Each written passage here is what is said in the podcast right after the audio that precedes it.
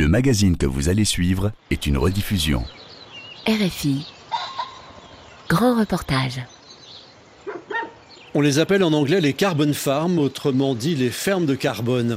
Sur plusieurs milliers d'hectares en Nouvelle-Zélande, ces forêts entières absorbent du dioxyde de carbone et offrent en échange des crédits CO2 rachetés ensuite par de grandes entreprises internationales.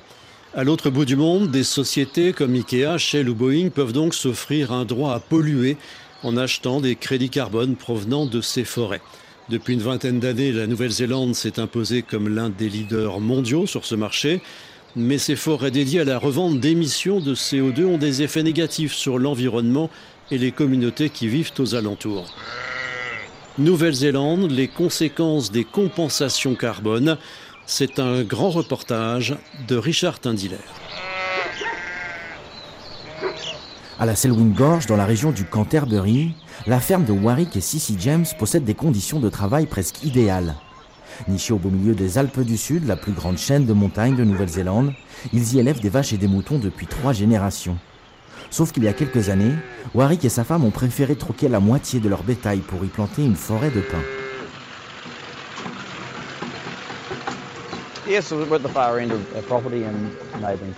Donc nous y voilà, nous sommes au bout de notre propriété, celle du voisin commence de l'autre côté.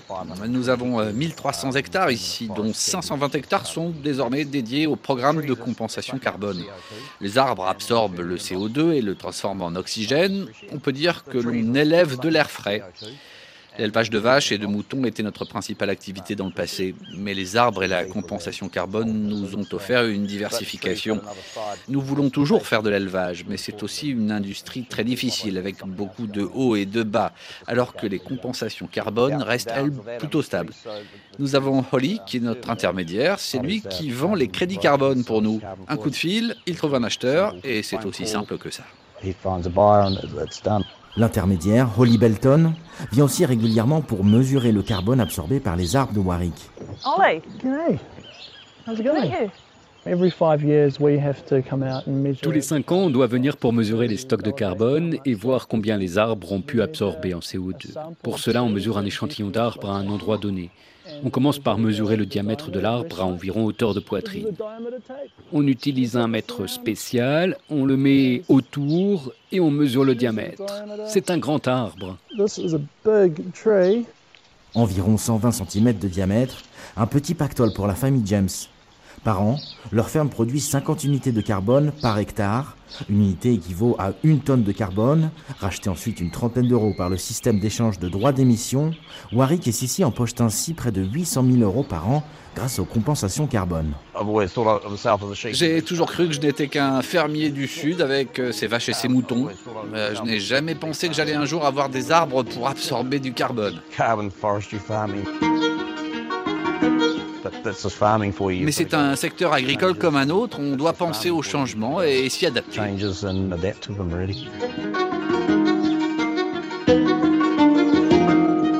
Un changement qui séduit de plus en plus les éleveurs de bétail. L'année dernière, 50 000 hectares de fermes d'élevage ont été reconvertis en forêts de compensation carbone. À petite échelle, les fermiers locaux comme Warwick ne présentent pas de grands dangers pour l'environnement. Dans les années 2000, lors des débats sur les taxes carbone, la Nouvelle-Zélande a décidé de non pas taxer ses citoyens, mais de miser sur ces grands espaces, propices à une industrie forestière pour absorber ces surplus de CO2. Elle s'est alors lancée dans l'Emission Trading Scheme et les compensations carbone. Mais au fil des ans, la Nouvelle-Zélande a laissé plusieurs sociétés étrangères s'implanter sur son sol. Certaines entreprises, comme le géant du meuble Ikea, ont même acheté des forêts entières pour ainsi récupérer eux-mêmes leurs compensations carbone. Avec la promesse d'investissement local, de création d'emplois et l'objectif de zéro émission carbone d'ici à 2050, le pays est désormais victime de son propre système. Car pour un rendement maximal, ces sociétés plantent de simples pins, une espèce exotique, bon marché et sans entretien qui certes absorbe le carbone, mais résiste peu aux catastrophes naturelles, contrairement aux arbres endémiques de Nouvelle-Zélande.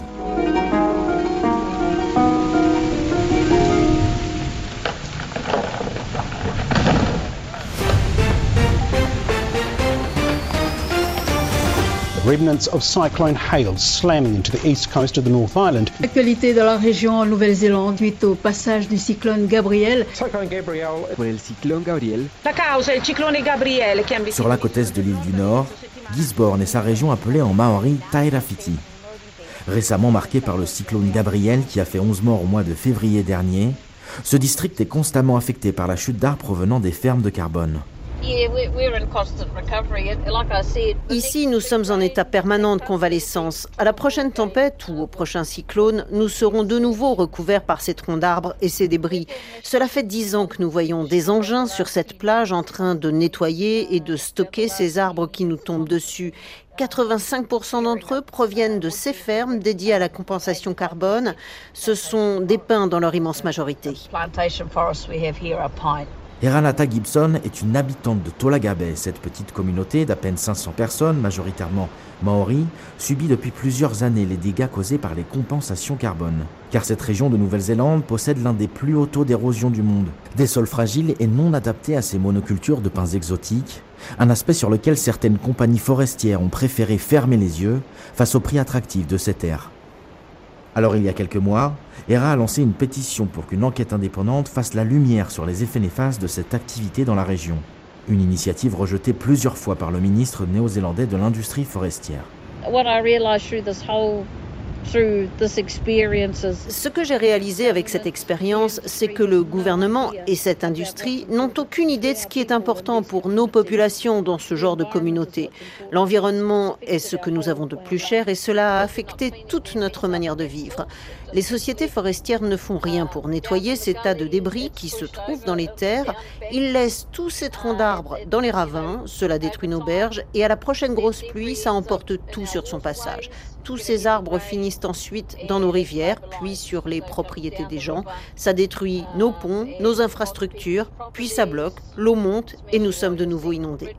On se sent submergé par ces débris de bois qu'il y a partout autour de nous. À chaque grande marée, les arbres finissent de nouveau sur les plages, puis une fois en mer, ils détruisent nos fonds marins. Nous avons ici ce qu'on appelle des pawas, qui sont des abalones, mais aussi des oursins, des langoustes. Tout cet écosystème est affecté. Et pour cette petite communauté au mode de vie très modeste, la mer est ce qu'on appelle nos placards alimentaires. C'est l'une de nos ressources principales pour manger, mais aujourd'hui c'est devenu très dur d'aller en mer pour pêcher, voire presque impossible. On n'aurait jamais imaginé qu'un tel désastre écologique pouvait nous arriver ici, mais c'est le cas et ça se passe sous nos yeux.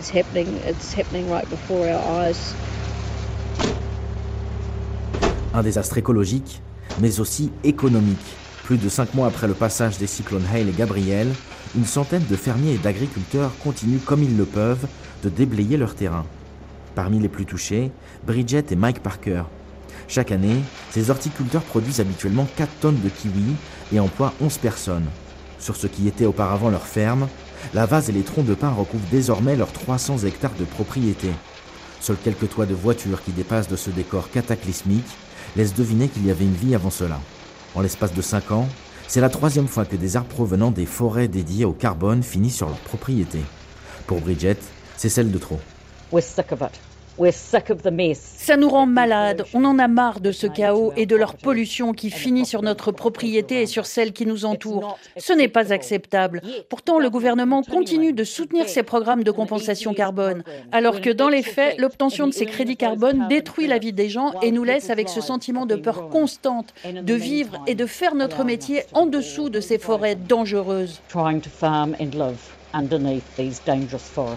Face à ce travail de nettoyage titanesque, les communautés locales se sentent démunies, voire délaissées par le gouvernement. Quant aux assurances et compagnies forestières, Bridget Parker s'indigne face à leur comportement.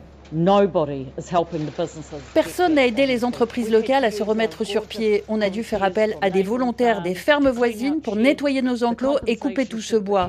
Les compensations auraient dû être immédiates. Aucune entreprise de l'industrie forestière ne nous a approchés pour nous aider financièrement à aller de l'avant. Ça fait cinq mois maintenant depuis le cyclone Hale. Cinq mois. Nous avons même envoyé des demandes de compensation avant le passage du cyclone Gabriel. Les business locaux ont perdu des milliards à la suite de ces événements. C'est une violation des droits humains. Le programme des compensations carbone n'a pas le droit d'anéantir le futur des populations.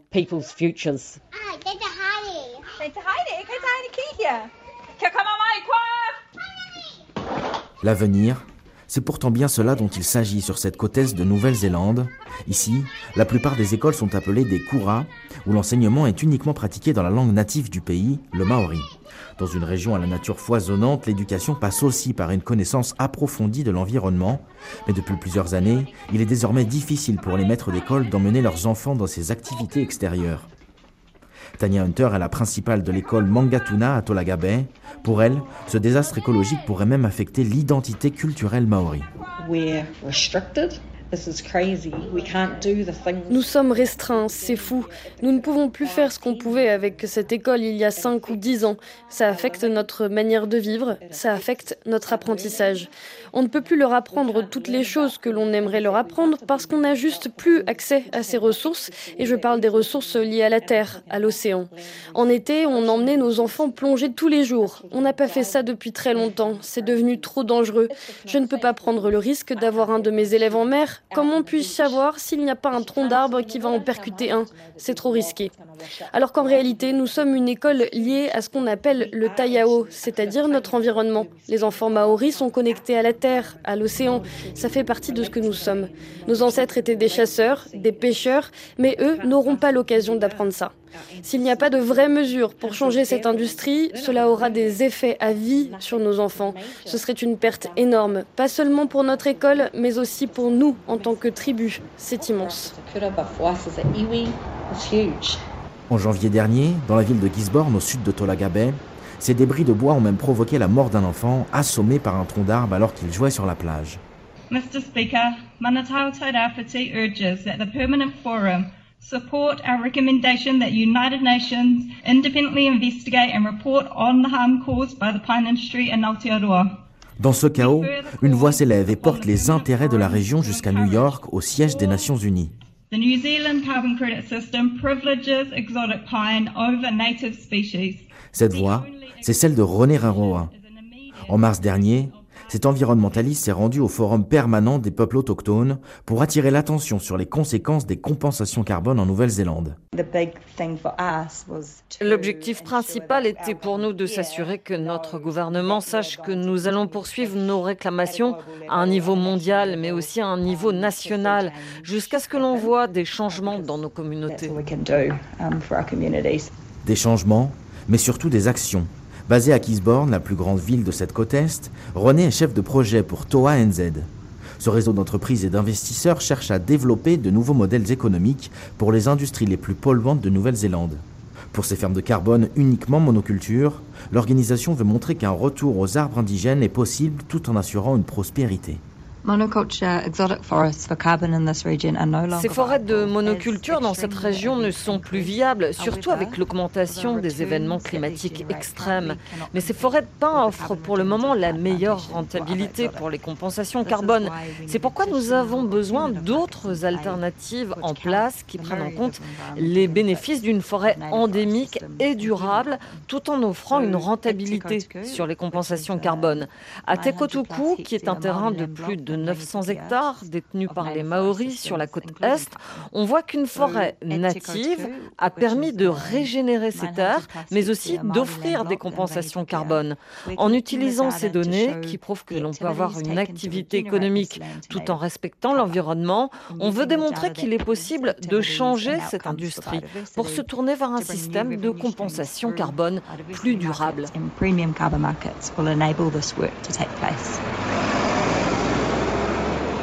Un challenge de taille car sur les dix premières années, les arbres endémiques dans ces fermes de carbone rapportent jusque 30 fois moins que ces pins exotiques. Mais pour l'industrie forestière, le problème n'est pas seulement lié à l'espèce des arbres. À Wellington, la capitale néo-zélandaise, se trouvent les bureaux de la plus grande association des propriétaires forestiers de Nouvelle-Zélande. Nous rencontrons son président, David Rod. Il fut l'un des acteurs majeurs dans le développement des compensations carbone dans le pays. Pour lui, il faut d'abord prendre en compte les choix du passé et cette géologie unique de la côte pour comprendre cette problématique. Le problème pour la côte Est concerne l'utilisation des terres. Dans le passé, nous avons défriché des terres qui n'auraient jamais dû l'être. C'était à la base une forêt d'arbres endémiques, mais au temps des colons, ils ont rasé ces forêts pour les transformer en fermes. Si ces arbres n'avaient pas été rasés, on n'aurait jamais eu ce ravage et cette érosion que l'on voit aujourd'hui. Mais je peux aussi dire que malgré tous ces débris et ces troncs d'arbres qui se sont échoués, si l'on n'avait pas eu ces forêts sur ces collines, on aurait peut-être eu de plus gros problèmes avec des éboulements de terrain. La géologie de cette région est si instable, certainement la plus instable du monde. Il y a des photos dans les années 1800, bien avant que l'on ait des forêts de carbone là-haut, où les plages étaient couvertes de bois. Ces terres sont trop fragiles. Quand il y a trop d'eau, ça ne tient pas, ça s'effondre. Des terres fragiles qui continuent pourtant d'être exploitées.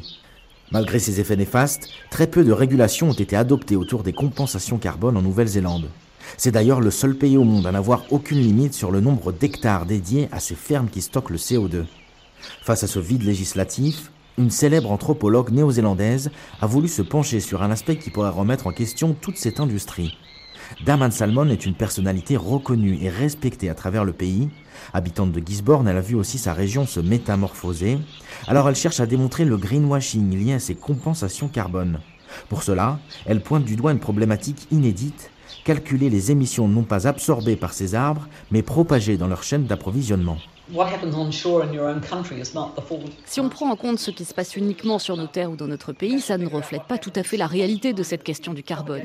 On devrait être en mesure d'analyser ce qui est émis à partir du moment où l'arbre pousse dans une pépinière et au cours des opérations, la propagation, la pousse des arbres, puis ensuite le transport jusqu'au site, le travail sur place, et ensuite planter, tailler et couper au final, pour finalement les emmener au port et les mettre sur des bateaux vers la Chine.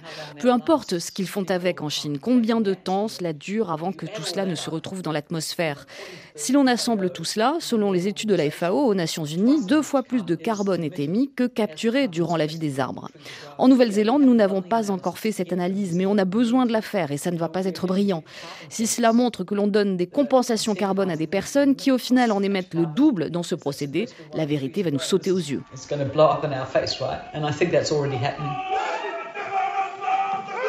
Une étude qui pourrait ternir l'image verte dont la Nouvelle-Zélande continue de s'appuyer à travers son tourisme.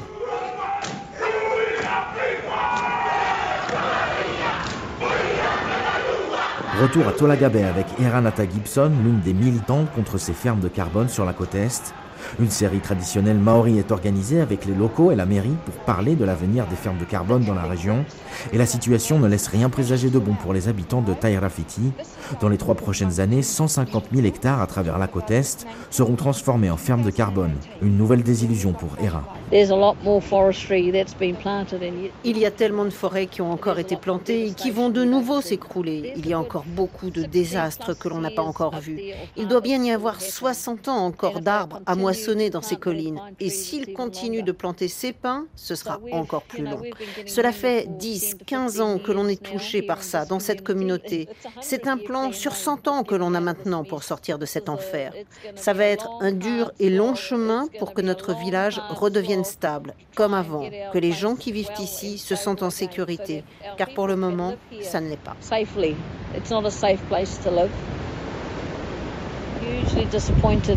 Je suis tellement déçue que des gens puissent prendre des décisions qui, à la fin du compte, affectent ma manière de vivre, pour moi, ma famille, ma communauté, ma tribu.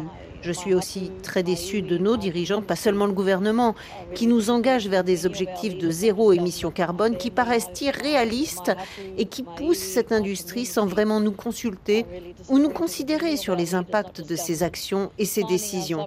Cela doit s'arrêter, tout simplement s'arrêter. Avec cet objectif de zéro émission CO2 d'ici à 2050, le prix des compensations carbone vont être multipliés par 5 dans les 20 prochaines années. Un crédit carbone passera donc de 30 à 150 euros. Aujourd'hui, 90% des fermes de carbone en Nouvelle-Zélande sont composées de pins exotiques, mais le pays ne compte pas pour autant mettre un terme à cette industrie. Dans les cinq prochaines années, la Nouvelle-Zélande espère atteindre le nombre de 2 millions d'hectares de forêts consacrés à ces fermes de compensation carbone. Nouvelle-Zélande, les conséquences des compensations carbone. Un grand reportage de Richard Tindiller Réalisation Pauline Leduc.